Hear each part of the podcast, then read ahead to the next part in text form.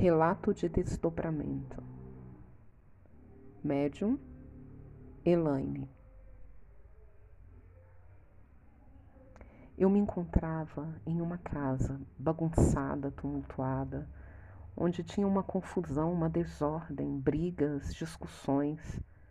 E do outro lado eu observei que era um hospital, claro, branco, iluminado, como se fosse plano físico versus plano espiritual.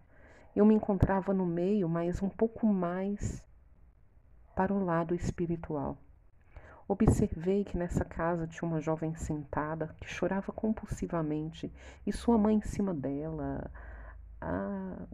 gritava, xingava, enfim, ela chorava muito.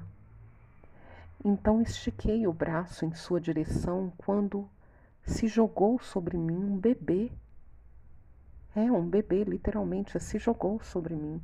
Eu assustei, olhei, ele sorria, feliz e disse: Nossa, eu estou tão feliz que você está aqui, assim você poderá me ajudar a convencê-los é que eu preciso nascer. Eles não querem, mas eu preciso nascer. Eu disse: Eu farei o que for possível. Então escutei uma voz dizendo: Nossa, que louca, ela está conversando com um bebê.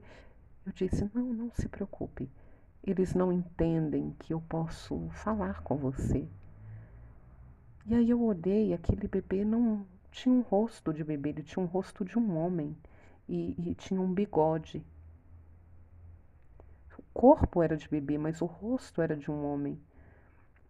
Então observei que a fisionomia dele mudou, ele ficou apavorado, ele ficou nervoso, ele ficou ansioso, ele ficou desesperado. Eles precisam me deixar nascer. Eu disse: calma, calma. Deus não lhe deixará faltar uma oportunidade de reencarnar. Se não agora,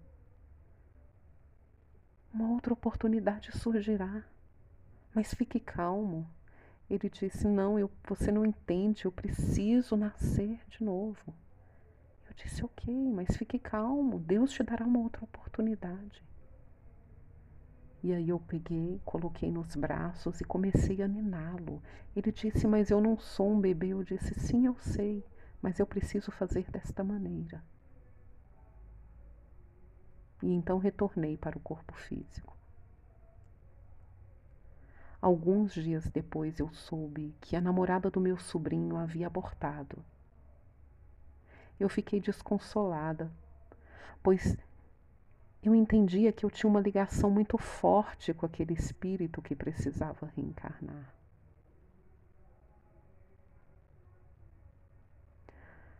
Ao passar este relato para seu orientador, Elaine foi informada que ela foi conduzida ao plano espiritual, porque certamente aquele bebê era um ente querido que confiava muito em Elaine e Deus percebeu que ela tinha toda a capacidade para consolá-lo, confortá-lo e acalmá-lo. Isso é mérito de dedicação, estudo e uma conduta exemplar. Obrigada, Elaine.